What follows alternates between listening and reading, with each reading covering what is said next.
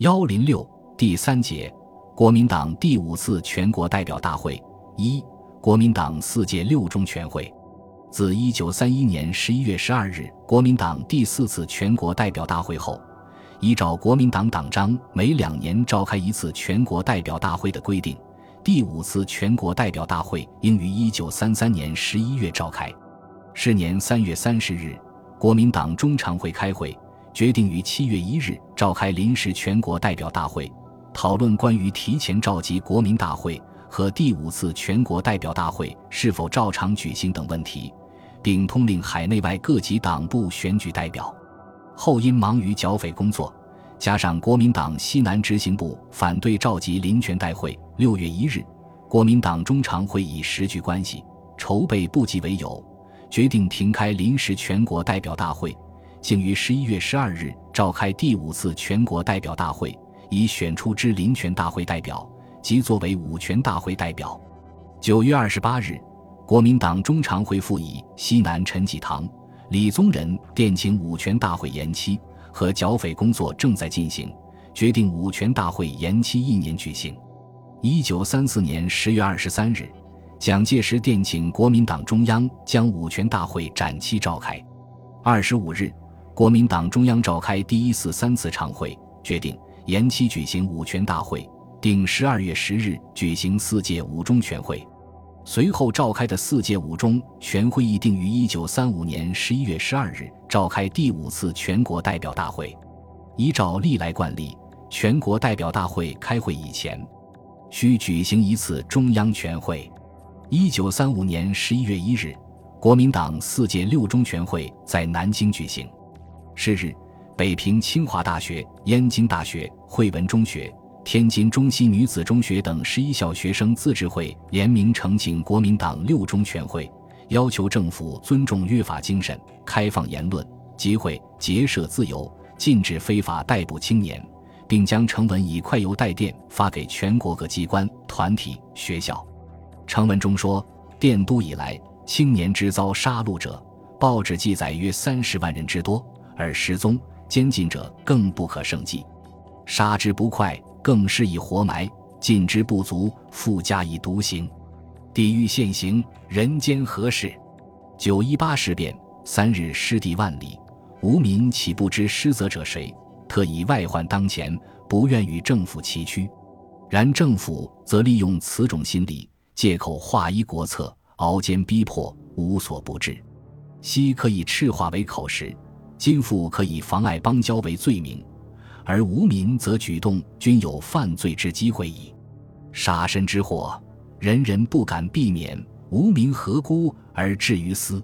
著作乃人民之自由，而北平一隅，民国二十三年焚毁书籍，竟达千万种以上。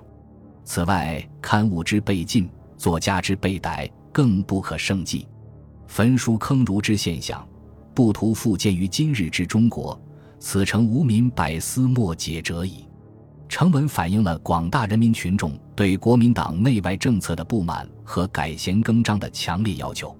出席六中全会的中委百余人，各机关代表及党部职员共千余人，其人数之多为历届记录所未有。原先参加过反蒋的冯玉祥、阎锡山，经蒋介石亲自邀请，也参加了会议，有使大会精神淬砺奋发，显示国内趋于团结。会前，蒋介石于十月十九日致电冯玉祥说：“中央第六次全体会议举行在即，党国要计均待商讨，甚盼大驾早日会立首都，共商一切。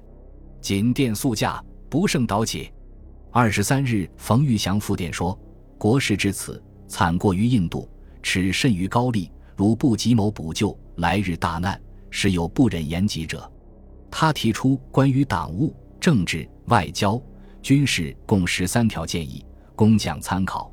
其中关于党务者有：一、开放党禁，凡能共同救国，无论个人或团体，应一律包容，以其集中力量挽救危机。此条不论如何说法，非诚不能动人，非诚不能感人。二、解放言论，欲使人人能担负救亡责任，必使人人有发表意见机会，然后使能集众思，广众议，共谋国事。三、真正团结。消极方面，凡同志间以往有意见隔阂，应竭力化除，完全消失。积极方面，邀请展堂北来，但精卫亦不必离京，并与哲生、右任等诸同志真诚相见，无话不说，共决大计。四、大赦政治犯，在宽字厚字上包容一切，使各能竭其所长，以报国家。关于政治者，一非获得民心，不能救国，与全国一致救亡，必先得民心。即凡人民所希者，兴之作之，否则除去之。关于军事者，一立即准备发动抗日军事，不抗日必亡，要不亡，只有抗日。二急速充实陆空军备。电文最后说：以上格点所关民族治具，敢请决断实行。详之行止，只求有利于国于民，任何牺牲皆无顾惜也。蒋介石接电后。即复电逢，国难至此，寻非集中国力，不足以挽救危亡。尊论诸端，皆先得我心者也。六中全会在即，中央同仁均盼兄如期来京出席，帝犹切望把握，彼得亲承教训，而为气阔之思，务其即日命驾，无任倒叛。与此同时，十月十三日，蒋介石由开封乘飞机抵达太原。往访阎锡山，邀请他赴京参加大会，阎毅表示同意。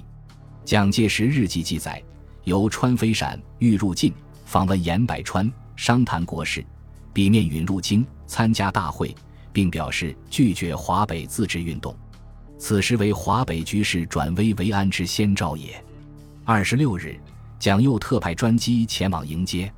全会开幕当日，由国民党中常委。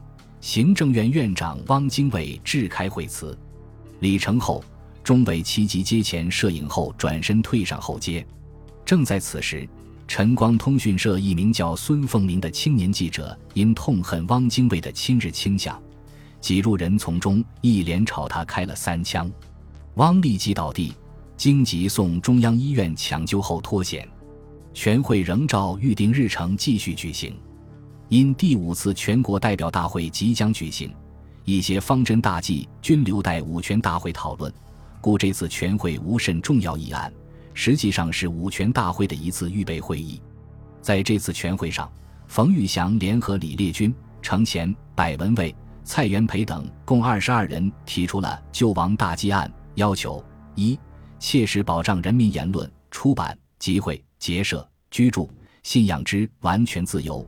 理由是，本党主义重在解放六大自由，在之宣言，并叠经决议实行保障。现进行制定宪法，前项自由更应保障。二、大赦政治犯，理由是共和国家原应实行政党政治，连年以政见不同，致遭雷者颇不乏人，现威王易迫，正国家用人之时，应请颁布大赦，以息人心。三、京城团结。四。充实军备，五注意防灾救灾等七项，并获得全会作为首要议案予以通过。这在一定程度上反映了人民群众实现抗日和民主的迫切要求。但人们更注意关心的是它能否施行的问题。李公朴在一篇短文中说：“提案决依法切实保障，这当然是一件可喜的事。但我们知道，过去政府对于保障人民言论、信仰等的自由。”也曾有过很多的决议，但总是议而不行，等于废止。我们希望这一次的决议能够做到切实施行四个字。全会共开了五天，通过了《中华民国宪法草案案》、对于党务报告案、努力生产建设以图自救案、教育改革案等案。